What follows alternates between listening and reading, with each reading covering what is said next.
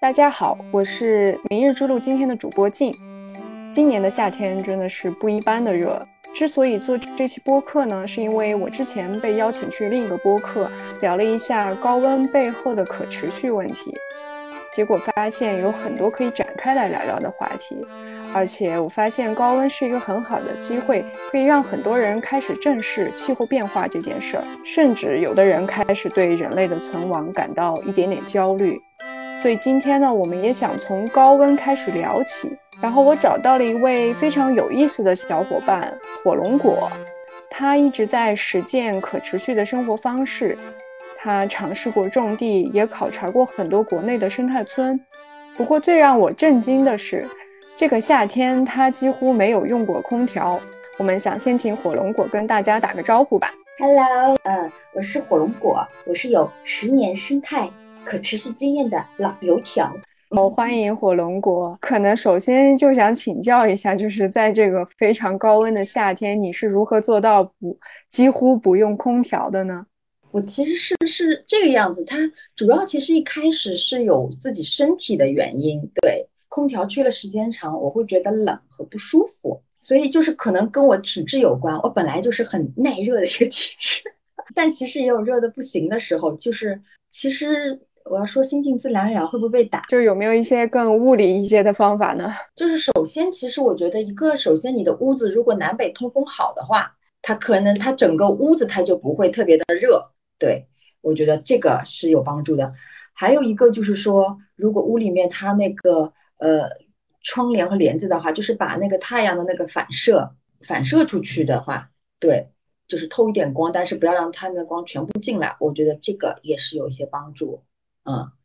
哦，那是要把窗帘拉上吗？其实就是那种，如果说竹帘那种，倒也也挺好的。对，它可以又挡，但是它又透风那种，那个就挺好的。我自己倒也没有用，但我看到我其他的有一些朋友在在用的，因为我现在城里住这个屋子，我觉得它的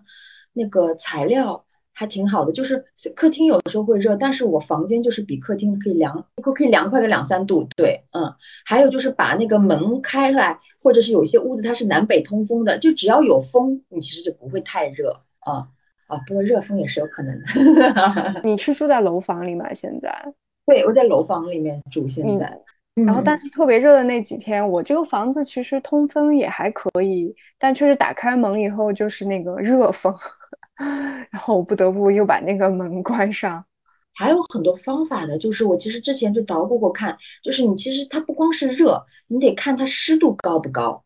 啊，就如果湿度很高，你就会像是在蒸桑拿这个东西。所以其实有的时候就是只是开个抽，就是抽湿机把它抽掉，那个就是物理。如果你说物理的方法啊，不过待会儿我肯定还是要跟你说精神的方法的，因为那个很管用，好吧？啊，还有一招最简单的方法，对，就抽湿。如果那个。可以把湿气抽掉一点，还有我觉得就是说，就是电风扇那个东西还是需要的，对，嗯，对。但是我因为我们说的其实一般的就是三十五度啊，或者那种那，你如果说极端的四十度，真的那么热的话，我觉得也不要迫害自己。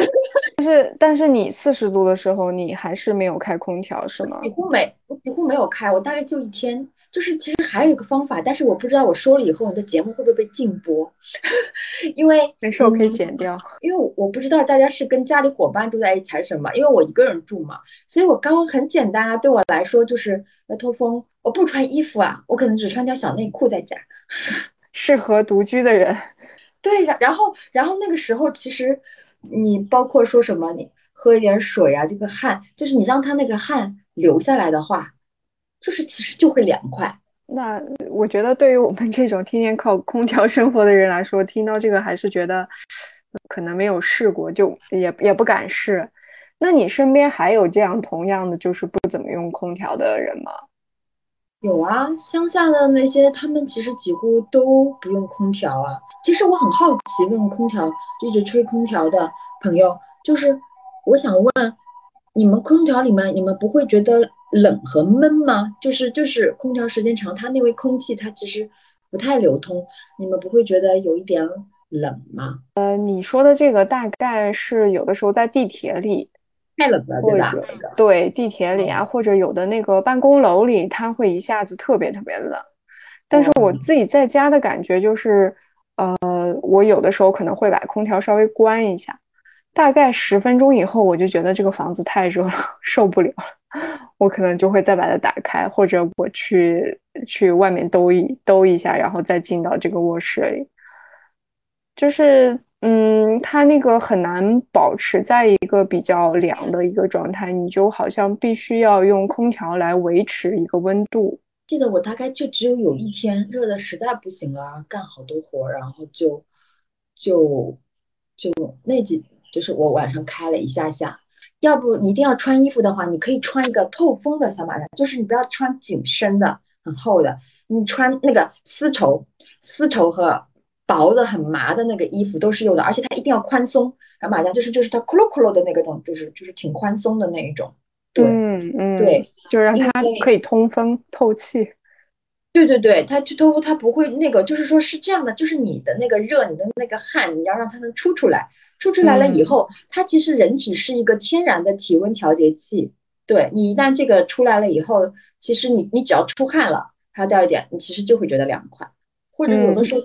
空调就真的就是只开一小会儿，会睡前开一小会儿，比方睡前开一小时，进去了你就把它关掉了，然后。你睡着了，你就不会觉得很热。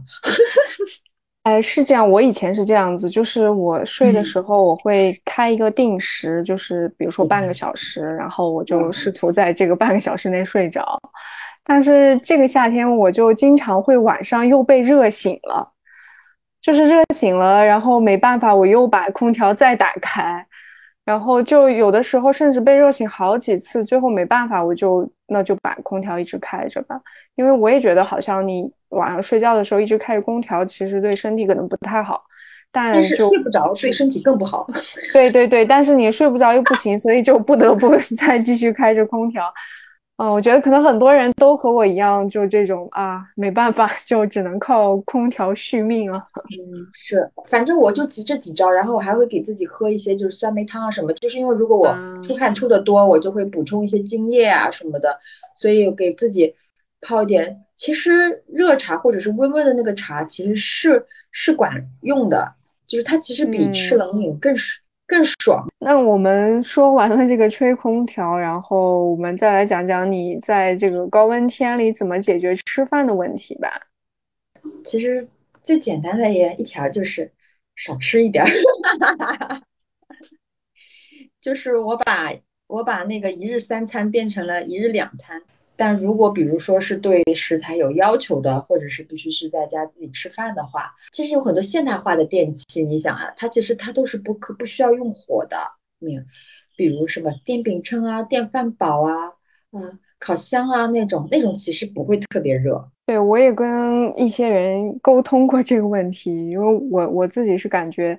呃，不太现就。这么热的天，其实不太敢进厨房。那个厨房里面就跟一个火炉一样，就是比比其他的房间还要还要更热一些。然后我可能就嗯，最简单就把菜稍微煮一下，然后就吃。然后也基本上就不再做炒菜这件事情了。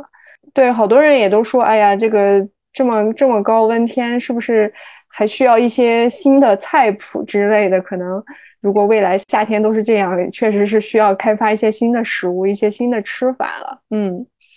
就不知道你有没有什么可以分享的呢？我觉得烤菜还挺挺挺好吃的，就是你就是把菜放在餐盘里，烤箱叮烤一下，然后各种各样的都是放上 cheese 啊那些东西，或者是放上喜欢的那种调味料，就还挺好吃的。嗯，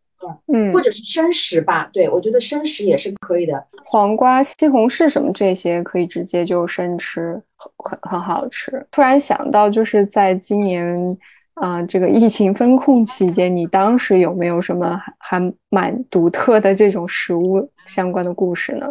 最简单的不做饭的方法又不热嘛，我刚刚差点忘记告诉你，你提醒我了。化缘，嗯，就是就是，如果做志愿者，他说啊你辛苦了，然后他们。家里因为我人少，人他们做的多，他们就会把他们吃的东西给我。嗯，对，我就今天去这家化缘，明天去这家化，然后发的有些菜没有用。比方说牛奶什么我不吃，我就送给人家，送给人家了以后，人家就会给我就是我可以吃的那些东西啊，水果啊什么的。当然不能天天这样，但是你想，你一个礼拜去画个一两次元，哎，其实剩下的时间其实自己在煮，其实也不是很多了。所以你用这个志愿者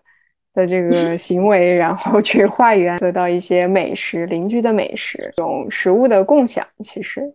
对对，其实就是因为封控期间，就是以前邻里都不交流嘛，现在交流特别多。它其实就是很多都是交换食物啊，比如我其实可能之前都是吃生态食品的，我也我不是严格的素食主义者，我也但是我也不太吃肉。但是当那个疫情封控的话，那就是有什么吃什么。对，那个垃圾食品觉得可好吃了。对，我也是，我在封控期间特别特别想吃垃圾食品。特别想吃薯片那种，对吧？嗯，可乐就是买不到。对，还有还有，真的就是其实特别热，人的那个消化系统不太能动。其实少吃一点真的是可以的，要不然就是好简单的，就是其实有一些如果是果蔬新人的话，就是打果蔬汁啊，然后你想吃坚果啊那种都不用做，然后就在如果是蛋奶的煮两个蛋啊，然后就是白米饭拌一些酱油就能吃啊。就是因为我可能就就是。能吃美食特别能吃，但有的时候就是属于特别不挑的，不是说那种一定要做的很好的酱油拌面我也可以吃。对，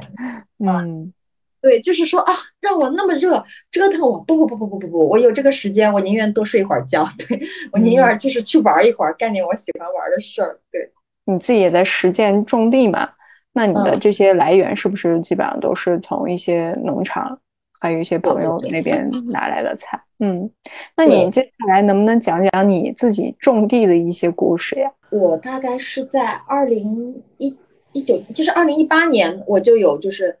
之前一直也有想去山谷里，但是可能暂时觉得没有那个机会。一五一四年就有想法了，离不开上海嘛，所以我到那个一八年那个时候，就是有很强烈的想要。我说不管怎么样，我去不了远方，对吧？去不了诗和远方，那我就是要在周边，我想去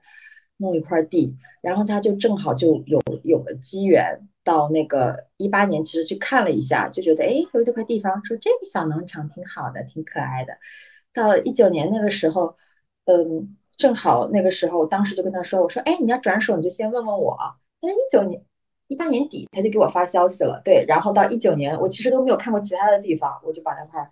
地租下来了，然后就是开始去实践。因为我之前在阳台上种植的话，我其实是看了那个安纳斯塔夏，我不知道你知不知道？对，嗯，听说过。对，安纳斯塔夏的种植法，我真的是在那样实践的，就是捧着种子含在口中。跟天地交流，这种对，就是然后再把它种去我的阳台，但是就种种出来特别小，我能种出来。胡萝卜就是我的小手指头这么大，我能种出来啊。然后番茄大番茄的话，种出来它就像樱桃小番茄。我说啊，这也太小了一点儿吧。但是我我很奇怪，我第一年种菜，我都阳台上还都全都能种出来。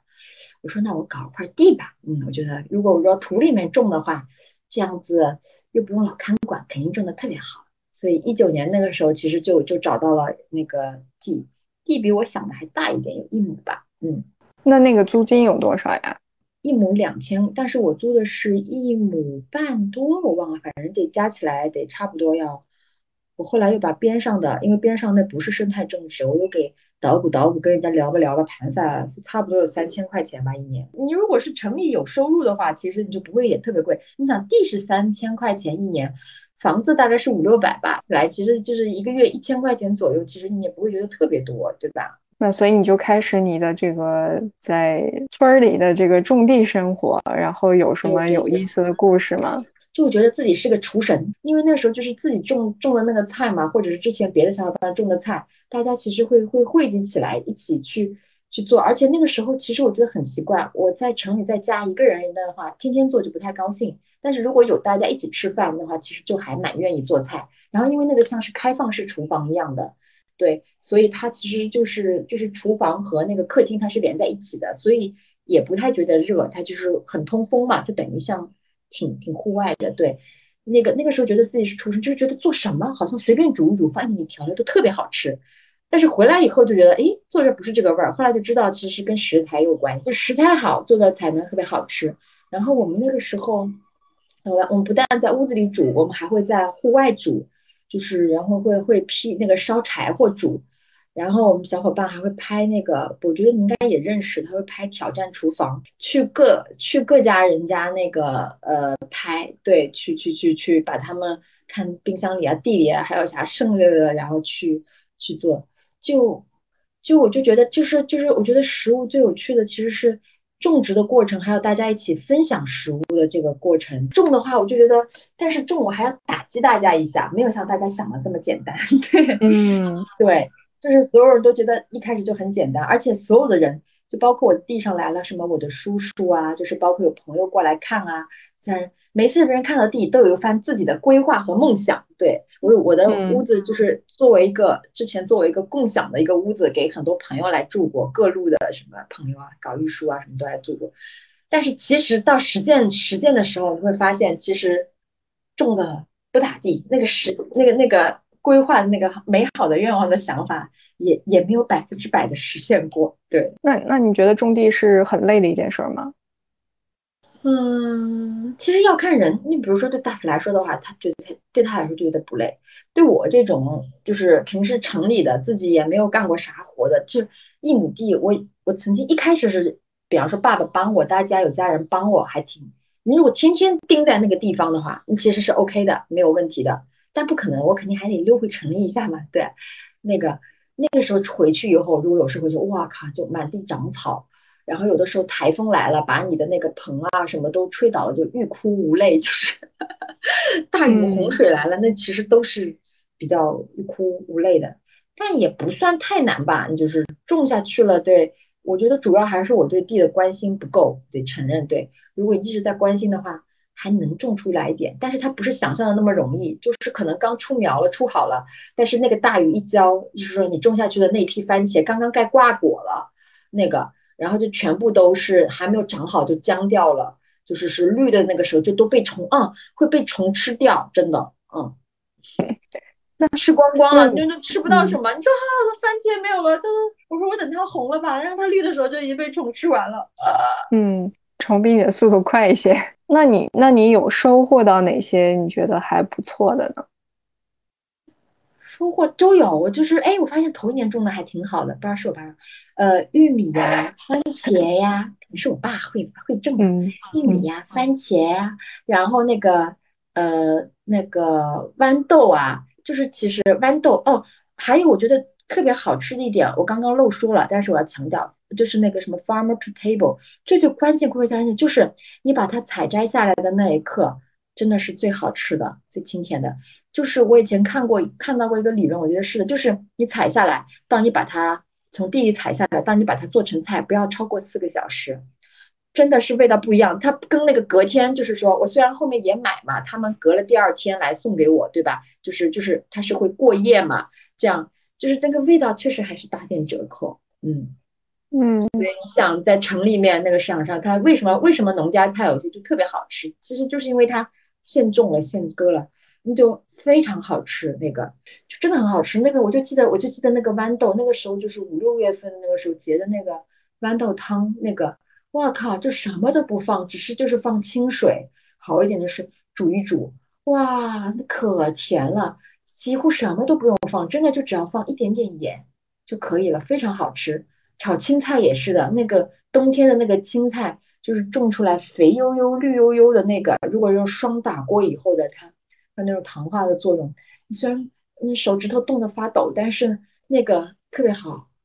好吃。但是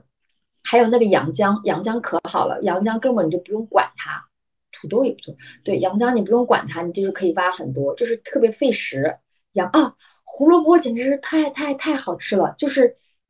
胡萝卜还可以自自播，就是后面好像发现有点问题，但是第一年是这样的，就是我第一年期期好像他们之前有有种的胡萝卜，胡萝卜我根本都没有播种，就是因为我没有管它，然后胡萝卜它自己就结籽了，结完籽了以后，它就自己滴，它就那个籽籽，它就自己撒到地里了，地里然后它就自己长出来了，你知道吗？就是像普通有这个好神奇。对，然后我当时的那个意思就是说，我特别费费劲巴劲、心思努力种的，它都长得不太好，结的不太好。我没有管它的，就是青菜有时候就是就是它可能留的那个随便撒或者精耕细作的，那就还长得就一般般，不咋地。就那个它地自己撒，它可能那个种子的生命力特别强，它那个长出来菜它就特别好吃。然后那个胡萝卜，天呐，我那时候吃觉得我都没有，我从来从来这一辈子都没有吃到过这么甜的胡萝卜。对，它其实也不是说什么特别的老种子，它可能也是商品种，但是它就是那个地，它可能是第二年和第三年种的那个胡萝卜吧。他们说第一年还没有那么好吃，就那个胡萝卜，你这就是随便，你就是水煮一下，你就觉得啊，太好吃了。那你自己用的这个种植方法是什么？就呃，因我自自己没有种过地哈，但是我也听说过有很多很多不同的这个种植的流派。你你是你是用什么样的方法来种呢？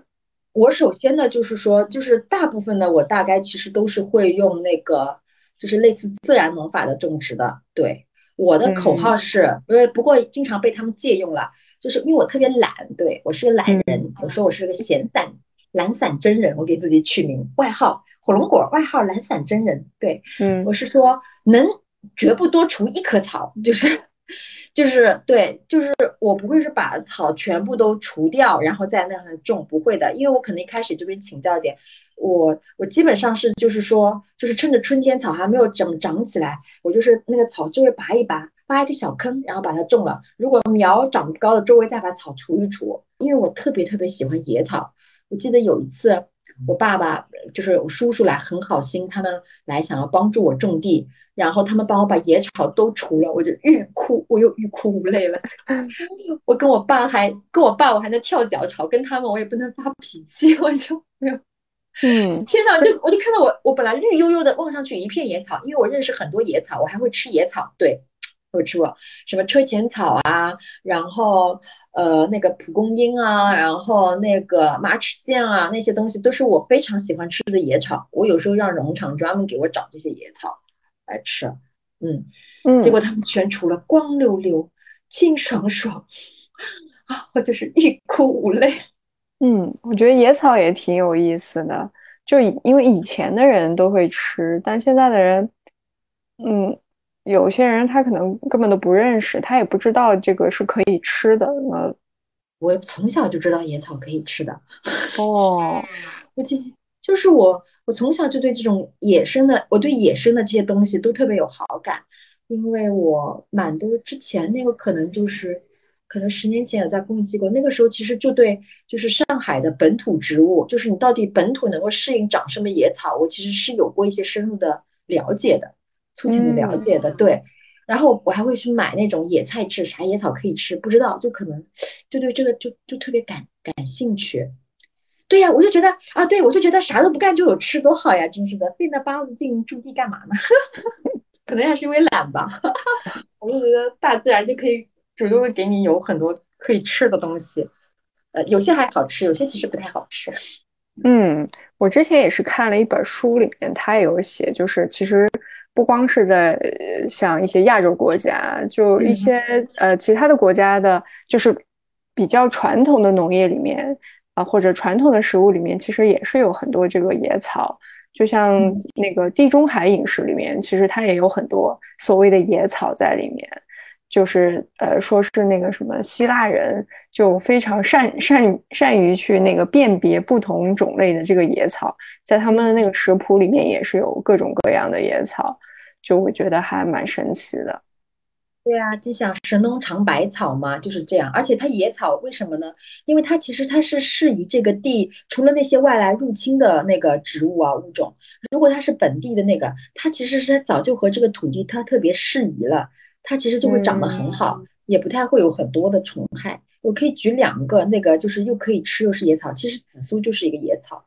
嗯，但是紫苏它其实是可以是一味中药，它也可以是一个就是香草对草药。如果其实它有很多的就是功能，除腥的、芳香利湿的的功能。还有就是洋姜，洋姜基本上其实种上去真的不用管，然后收获特别多。对，你就留几块埋在里面就好了。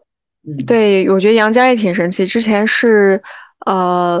我从大福那里拿了一些洋姜，因为，呃，我我爸妈有糖尿病，然后之前看到一个书里就说那个洋姜是可以降血糖的嘛。然后之之前听那个古月和大福说，他们那边就他们那个地里有很多洋姜，后来就跟他要了一些，后来就拿回来给我妈吃，我妈还挺开心的。那我跟你说啊，这个糖降血糖那种，就是如果就是看他是不是能认可，就是他如果比较高的比例，就是说去生食的话，他可能这个都能帮助他降血糖，就是很多蔬菜，不要煮的特别熟那种，对，嗯。对我妈，她后来就把那个洋姜就当水果，每天吃一点，每天吃一点，就非常好吃。对，就是然后她觉得挺好吃的。然后那你把它烤熟了，烂烂的那个那个是非常好吃的。就是国外阳江它有的，就阳江烤菜很好吃，或者放在烤箱里烤吗？嗯嗯，非常好吃。对，呃，洋洋洋姜、胡萝卜，然后罗勒那那些东西，就是呃那个。对，迷迭香那个东西放在一起，土豆那个特别好吃，这样嗯，感觉以后可以试一下。然后可能接下来想聊一下，就是因为最近很多人也在聊，就是呃，因为这个干旱嘛，其实不光是对人有很大的影响，对农业也有很大的影响。就是可能未来这个气候变化对农业的影响其实是蛮大的。就是想问一下，你在这个种地的过程中，你有没有观察到一些这种，呃，气候变化对农业影响的一些细节呢？就我刚刚也讲了，说我自己本来以为会收成很好的，但是一场大雨以后就就就就没有收成了嘛，就欲哭无泪。对，所以所以他们其实其实对这种气候的，就是包括这些降雨啊、降水，它对土壤啊，就是这个土质的话，因为。因为现在雨水可能也不是说那么那么纯净，对不对？就不像我们 以前的那个时候，就是以前小时候上海老被说酸雨，反正现在也没有怎么听到过了。对，就是他们还是会就是盖了那个大大棚。如果说他们是供应型的那种农场的话，靠这的话，就是这个这产出是会比较稳稳定的。如果说气候它对那个变化影响的话，哦，那又要涨大幅了。就是就之前它可能产出比较稳定，但是在后面如果说它它还，我觉得它真的蛮牛的，它可以，它几乎种下去以后它就不怎么浇水。对，呃，不过我我也是啦，我和他一样都不怎么浇水，但是很奇怪的就是他能能种出来，我就种不出来，我不知道是为什么。嗯，对，感觉下次要找大夫来聊一下。对，但是但是但是确实，这节特别高温的时候，他就说他要去跳奇遇舞了，再不下，他可能那些东西确实是受不了了，是要有一些人工干预，就是想说的很自然农法的话就不行啊。我记得还有一天，还有一个就是非常有意思的就是，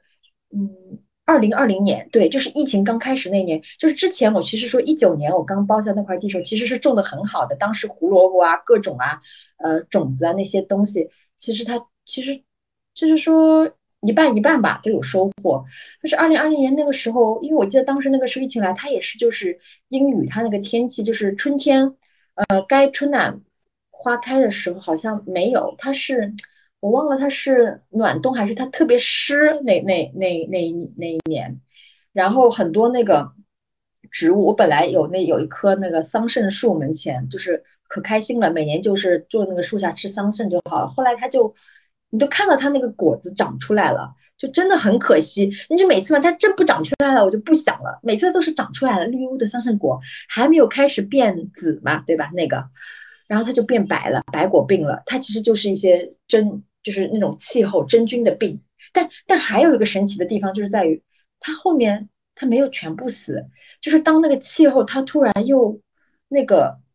当时是那年是这样，它又变好了以后，对吗？就是那些白果病掉了以后，它重新又，是我觉得生命力很强大，它又发出一个新的那个芽，或者是那个那个呃新的又新结出来的那一批。它就还能吃，不知道这个算不算气候极端的故事？因为我很多时候我看到大家觉得气候不好啊，你这棵植物长不出来，我会看到很多传人说，啊，你这个不行了，把这棵树砍掉吧。那我就会觉得特别心疼，好像像是砍我的胳膊一样，就嗯，就就所以可能这个植物就是它也要去慢慢适应这个气候变化，就可能有的它就可以扛过去，但有的可能它就扛不过去。对。而且其实是这样的，它可能现在看着这几年比较好。你如果是一季的庄稼，那就没办法，死了就死了，对吧？你得只能第二季再种。但是它那个如果是像呃，如果是果树那种，你这几年你看着可能不好，就是就是它过几年它就是我想说这种极端天气，就是大家不要那么悲观。就这极端天气，它不见得它永远一定是这样。就是越来越糟糕，就是就是他可能你看他等那个天好了以后，我本来就以为这些树都死了，它怎么该春天该发芽，它一颗都没有发。但是就是尤其像今年，今年疫情关了很久，又是湿雨冷冷冬冷了非常长的时间，但是到了后面到了七月份以后，你感觉下面全都枯死了吧？不长，它后面它还是冒芽了，对，嗯，它还是会长芽的这种。对，当然如果你要供应吃的这种，那那可能没有办法，那可能。我觉得可能就真的只能建一些大棚吧，就不能说是太自然农法了，可能也没有办法，就会要做一些些妥协。嗯，我之前是看那个大福，他在他公号上写了一篇文章，然后他就说，因为呃今年呃六月份的时候，上海其实也原本是梅雨季，应该要下很多雨嘛，但今年其实根本。对，根本没有下雨，然后所以他那个地里面土地就没有被雨水浇透，然后所以他种的一些青椒就给死了，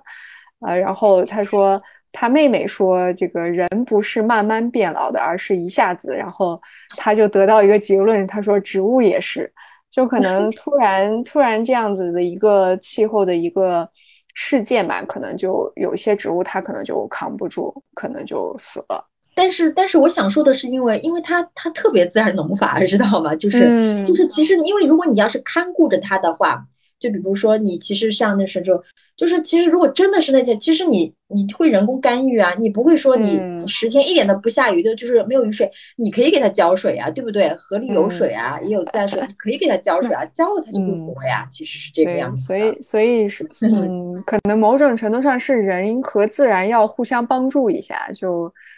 嗯，这个帮助植物度过这个难关，但我觉得可能同时人也要去学着适应这个气候变化。就对，我就我有时候挺悲观的，觉得其实可能有的动物和植物，它如果有很强的这种生命力，可能它可以慢慢去适应。但感觉人就是因为人已经离自然越来越远嘛，就很多这个。生命力可能并没有那么旺盛了，就可能人也要向多向自然里的一些生命去学习，怎么样去适应未来的这些变化。可能稍微说的有点悲观了。没事儿，我觉得挺好的，因为其实一直有就是这种悲观情绪。其实我觉得其实也不是说现在，就是说其实它可能弥漫了好多年了，一直一直在说。但我觉得其实人和自然和气候的关系怎么说呢？它其实是个。反者道之动的关系，就是怎么说呢？因为我觉得是极端的气候，我们看似好像现在这个地球变化，我们感觉是人类过多的，就是说人类的这个行为干预了自然，对吧？导致了呃这个气候越来越极端。但是其实你再往前想一想，就是很多时候，其实人创造了空调是不好的吗？其实不是这样的，不完全是这样。我觉得，那人为什么要有农耕呢？那你就是植物里长长野草吃就好了。它这个农耕这个文明的发展，它其实是极大的富裕了我们的人口，让我们有了形成一种安定感。只是，只是因为它工业文明到后面，我觉得它是发展的过度了。你看，就是像我这个空调装着，我可以一年四季都不开，但是有有一端极端气温四十天，那我就可以开个一两天。那我如果我只是开那一两天的话，三十五度我就不开，它其实是我觉得不会对地球造成很大的干扰，但是它又极大和舒适改善了我们的生活。就是我觉得是可以很好的去自然的协作的，而现在只是变得越来越极端，是因为人太过于依赖各种人工科技了，和自然失联了。但是我觉得这些东西，甚至它出初衷和发明出来，它其实是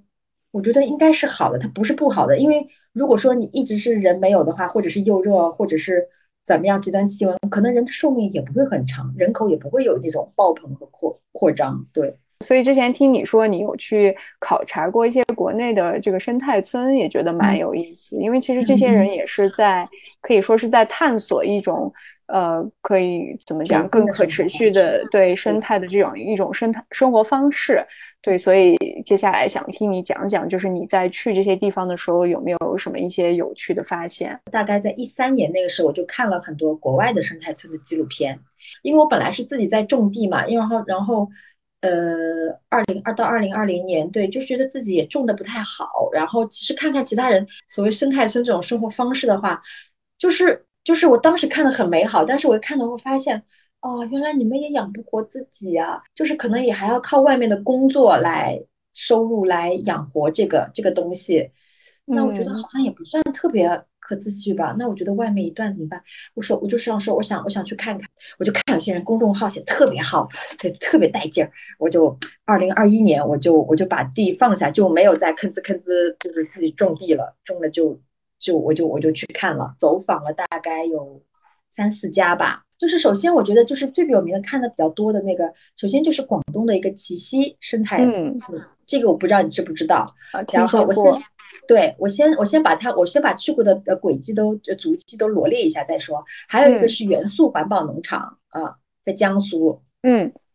这个也听过。对，因为他们都蛮多年了嘛，对吧？他们其实都经营的蛮多年了。对，因为我我我是非常好奇，我是想首先看他们怎么种地的，然后我想再去呃探究一些那个就是他们怎么养活自己的，就是这种生态方式怎么样？对。然后是不是能养活一批人？对，就是，然后还有就是三圣谷，我几次想去都没有去成，但是就是跟周边的一些人了解了一下，对，嗯，然后在呃，就是在还有一个什么，还有一个它其实不能算是生态农场，但是它就是就是在这个深山里面，因为我之前看到有一些叫那个未来书院和那个有两个想去的，一个是嗯，那个那个是是西安那边，它就是那个。嗯，秦岭那一带的嘛，因为它正好是南北交，它那个气候也特别好，就是有人在里面自己耕种，然后开了一个书院，然后呼朋唤友这样一种小众的生活方式。还有一个是在武当山，武当山那里他们其实是武馆上面又有一个一个一个类似一些很飘逸的客栈，它其实一开始是他们自己练功住的，但是后来他们就会开始去。他们自己也也种菜，然后也会招待一些就是说想去练武的朋友，就是类似有点像进修那样子的一个一个一个一个地方。那我先说奇溪，我觉得奇溪我最重要要去考察它的一点，因为我其实，在种地，我自己从业，我其实有一个问题，我会发现其实最重要的最后还是其实人和人的连接和人和人的沟通，因为其实我们种地小伙伴可能开始挺好，但是其实中间也会有一些小的矛盾，他可能有的时候化解不了。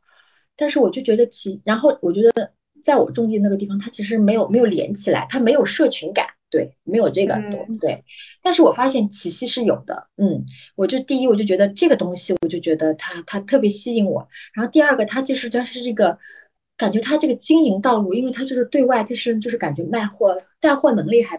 不错，就是就是那个卖的也也也也也很强，就是他们就感觉搞得很热闹，所以我其实。特别想考察这些，就是一个我说啊，我怎么能我怎么能靠我自己种地？我不去外面也就做别的工作，我是不是能养活自己？他当时其实有一个我去参加他们的一个计划，就是说是你就是先在那儿，就是说是那个呃是农场生活营参加了一个，就是你付一个很低的住宿的一个费用和吃饭的一个基本的费用，但是你白天早上跟他们一起去读一个那种像读书会一样那个的，然后。呃，白天你，呃，然后下午或者是上午你就可以在种地，或者是下午帮忙种地，然后做饭，大家是轮轮流去做饭的，对，就是搭档两天去做饭。但是你做饭的那天，你就可以不干任何活。然后好像是好像就是上午办半天吧，还有下午就是可以给你自由的，对你自由的想干什么就干什么。然后晚上还有那种。嗯，就是有人带打坐啊什么的，然后齐溪因为那边还有一个舒米学院，他所以他们那个就是他们也会有很多各种各样就是很丰富的活动，对，呃，但是我们不是都能参加，因为他们那个有他们的另外的一个呃方式，但是有一些就是考察他们生态社区，我就发现他们就是这个就是说和和各个的邻居啊生态这些关系啊，就是就还都还挺和谐的。嗯，就是他们和周边的村子的村民是吗？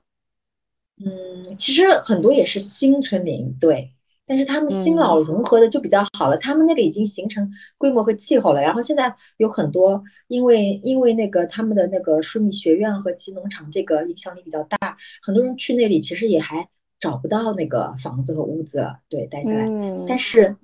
但是对，就是就是我觉得他们这种集体生活的方式。呃，其实是很好的，是让人很开心的。因为，因为你知道我为什么？因为我那个时候自己种地，我就一个人。就之前有朋友帮我，但是后来家里面我一个人种种的郁闷死了，你知道吗？我就天天一个人住在乡 下，为了要种地，我就忍受着零下八度，忍饥挨饿，暴风雨，然后干什么就是就就不敢离开地，你知道吗？然后，但是周边人大家又都有，大家就是可能都是自己家里口，他也没有什么，没有很多朋友人能帮你，我就觉得这不对，就是不应该是这样的。我觉得人跟人应该去社群。我想以前村里种地，大家不都是互相帮忙嘛，对不对？到了农忙的时候，即使今天我去你家种，明天你去他家种，这样才那个嘛。就是如果自己管自己种的话。我真干不了，我觉得我二十分就可以了，对，所以我就想去看那边集体生活，但但是他他他也会有个小 bug，对不对 就是就是他们的其实农业技术它没有我想象的那么成熟，知道吧？就我会发现它其实就是跟人的沟通连接，它其实是会做的比较好，但是农场因为它是生产型的，它还是也是稍微有一些卷的，就是不可能说那么的呃那么的。nice 或者是 peaceful，就是这是我是太理想化了。然后他们种植，我发现我发现他们懂的那些知识还没有我。但是呢，但是他们其实是雇了阿姨也在种植的，也不全是自己种。他感觉是有支持的。我做任何事情其实都有支持，就是农场没有吧？那个树米学院也有。就是我很多本来自己在在我之前租的村里办不成的活动，在那儿我就都搞成了。嗯，元素它其实就比较质质朴一点吧，它它也没有。他也没有特别强社群管，他们主要是办活动，但是他们主要其实也就是一对夫妻这样子在，呃，在做，其实也也也特别好，对，呃，然后我觉得其实比较有意思，让我感觉就对我的人生有一些改变和转折的，很神奇。它其实不是个农场的，是那个是武当山的那个，哦，我也觉得很神奇啊，那个地方。啊，就那个地方，就是它很奇怪，就是我我让我感觉，我那个第一感觉，我说，诶，我这是穿越了吗？我觉得，就是就是就是你知道吗？他们那都会穿的，就是说像古代人的衣服一样的，然后他们呃说啊做事，就是他们都是穿古装的，对，然后他们都是弹古琴的，而且也有会有自己的耕种，对，呃小小块地的，然后都会喝茶品茗。他们这个生活方式其实也太吓人，然后因为是在山上的，你不知道哦。我之前说的那些地方，其实什么？他们其实不是在山上，这个气候跟这个特别有关系。他们在的那些地方，就是我说的，不管是秦岭，就是呃西安那一带，就是呃秦岭终南山那一带和那个呃武当山那个，他们那个地貌气候都是非常好的。而且不仅仅是说他们平时耕种，就是因为他们随时就可以去涂个山，就是就是就是说过两天他们说我就带你带你去山里转一转。那在那里都是什么样的人呀？那里呃有学武的，有那些说是那个呃他们有师傅传承的，有那种哎所谓的修行人，嗯。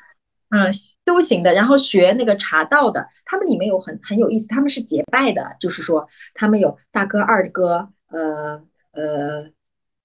三 D，就是就可能里面有男有女，但是他们就是结拜的，可能有其他其他姐妹，然后他们有一些是还有道医啊，有专门泡茶的叫茶的老师，就是是各种各样的老师，还有是研究国学的啊。就是就是这样几班人，就是有些是就是说就是武术站桩啊，或者是武术啊，他有一些一些一些功法，他们他们那些门派留下来的这些，他们就是就就是等于几个志同道合人，他们就结义啊。还有的是专门是琴师，就是古琴的，就特别有意思。我我没有全见，我见见了个道医吧，对他们就都出去有时候云游去了，对，感觉就是有中国人的那种，反正就穿越回古代了。嗯，有时候云还飘一飘，就云从你面前飘过去。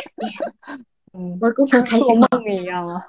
嗯，然后他们也有个聚人气的地方，因为他们有个茶室，就是你可以在那个茶室里就特别好，就是你，而且我觉得他们特别厉害的是，你知不知道？因为有时候也会有一些他们也要收入嘛，会有一些客人来啊什么的，或者也是朋友，他们在客人在那里聊天说话说很大声，吃瓜子那啥，然后那个有一个就是当家，就是有一个当像掌柜的小姑娘，她就可以坐在那儿。就是打坐，他可以充耳不闻，知道吧？他不会觉得吵闹。我就觉得这个地方可以可以以后了解一下，还挺神奇的感。想问一下，就是你怎么看待这个未来呢？刚才其实我们也简单了解聊了一下，就其实你还是嗯比较积极乐观的面对未来吧。然后其实你你之前说你以前也是做过一些跟环保相关的一些工作，那你现在？是对未来有什么样的一个预想或者是一个期待吗？嗯，它其实是有一个曲线的，就是我一开始刚入环保的时候，我是欣欣向荣的，但是觉得就是好像现在刚接触的人一样，觉得嗯，我们可以一定是为这个事情做。后面它其实有一个低点，我也是就是特别特别悲观，觉得干啥都没有用，越干越用。但是慢慢慢慢过了以后，以后我觉得我其实是，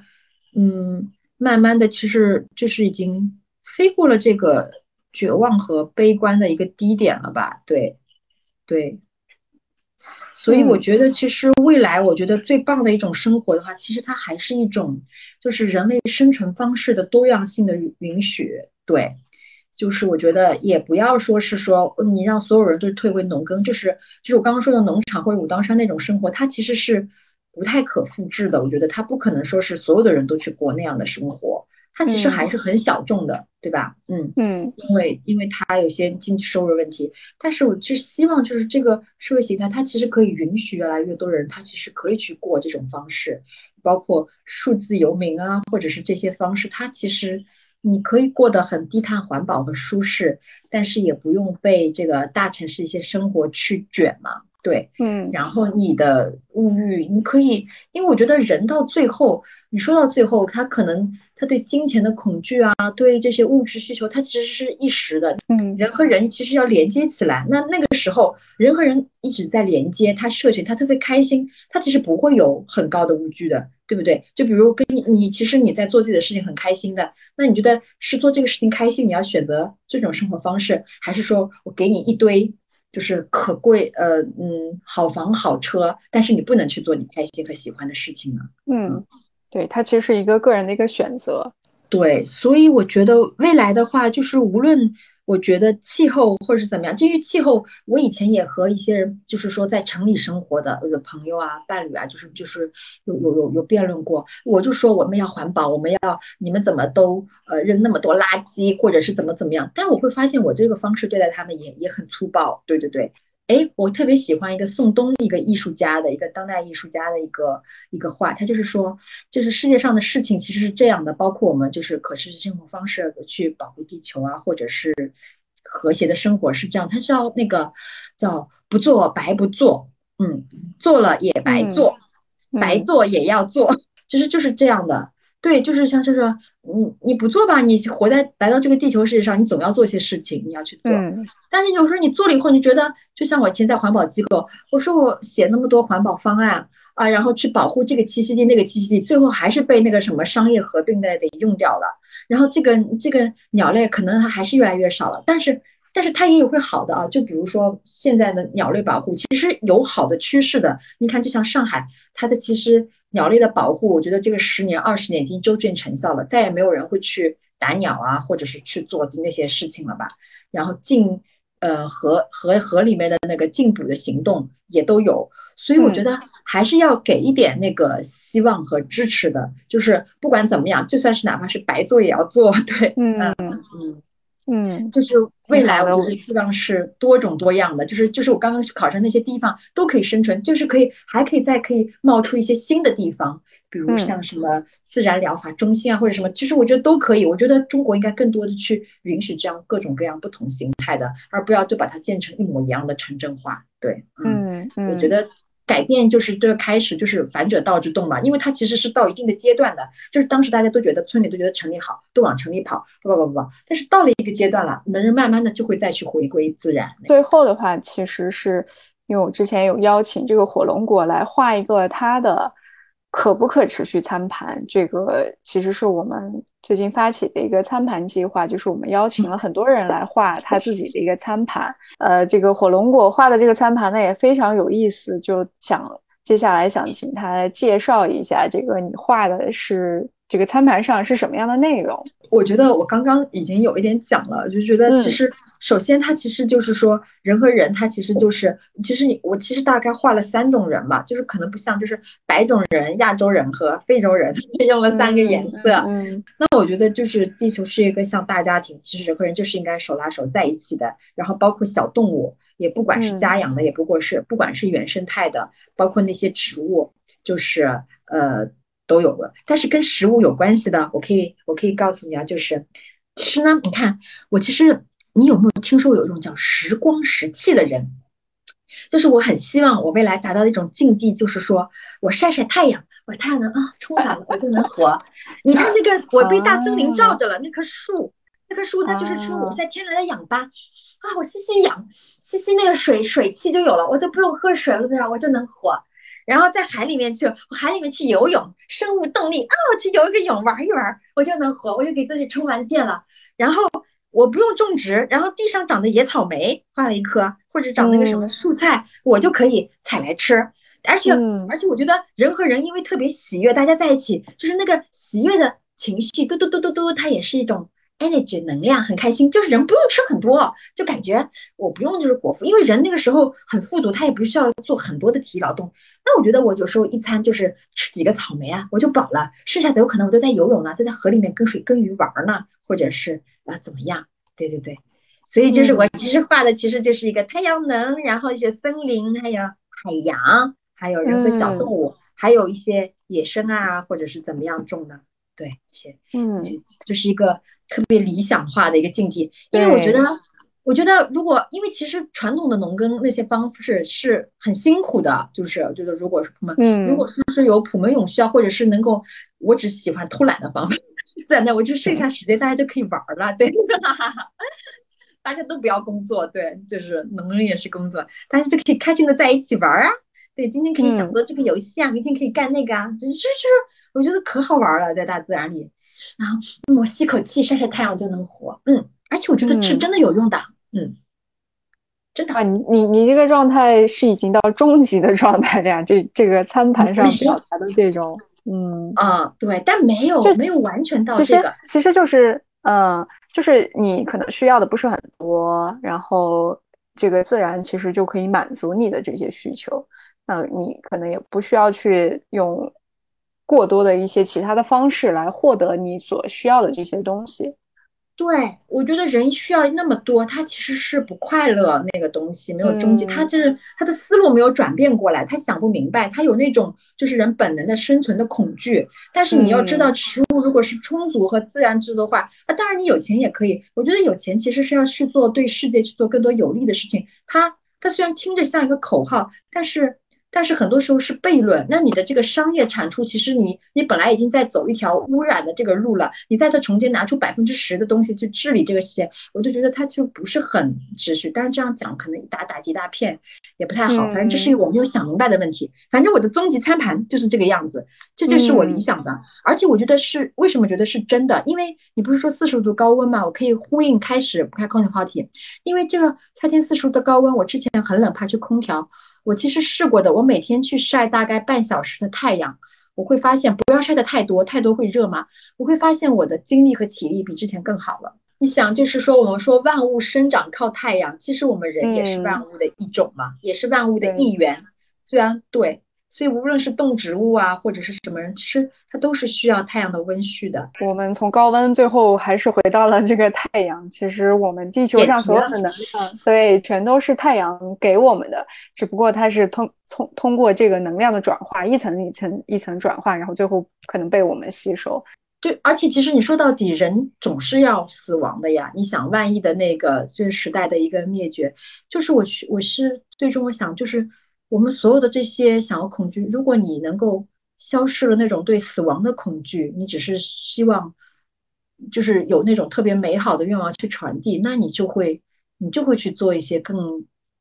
有利于周边和所有人的事情，然后你就不会很害怕什么东西。对，嗯，我就说，哪怕有一天地球灭亡了，大家也是手拉着手在开心的在一起，那也就不枉此生了。嗯嗯，你说这个，其实我突然想起来，我之前看一本那个就是讲这个地球历史的书里面，它它其实在讲就呃地球和太阳的一个关系嘛。其实目前其实是那个，因为太阳它一直在膨胀，就它在变大的，然后它和地球的距离实际上是在变得越来越近。啊，当然，大大那个书里写大概是过大概是是，哎，那个具体的一个数字我 想不起来，反正就很多？很多一年以后，对这个太阳就会直接把这个地球就烘烤的就没了。那当然，那个一年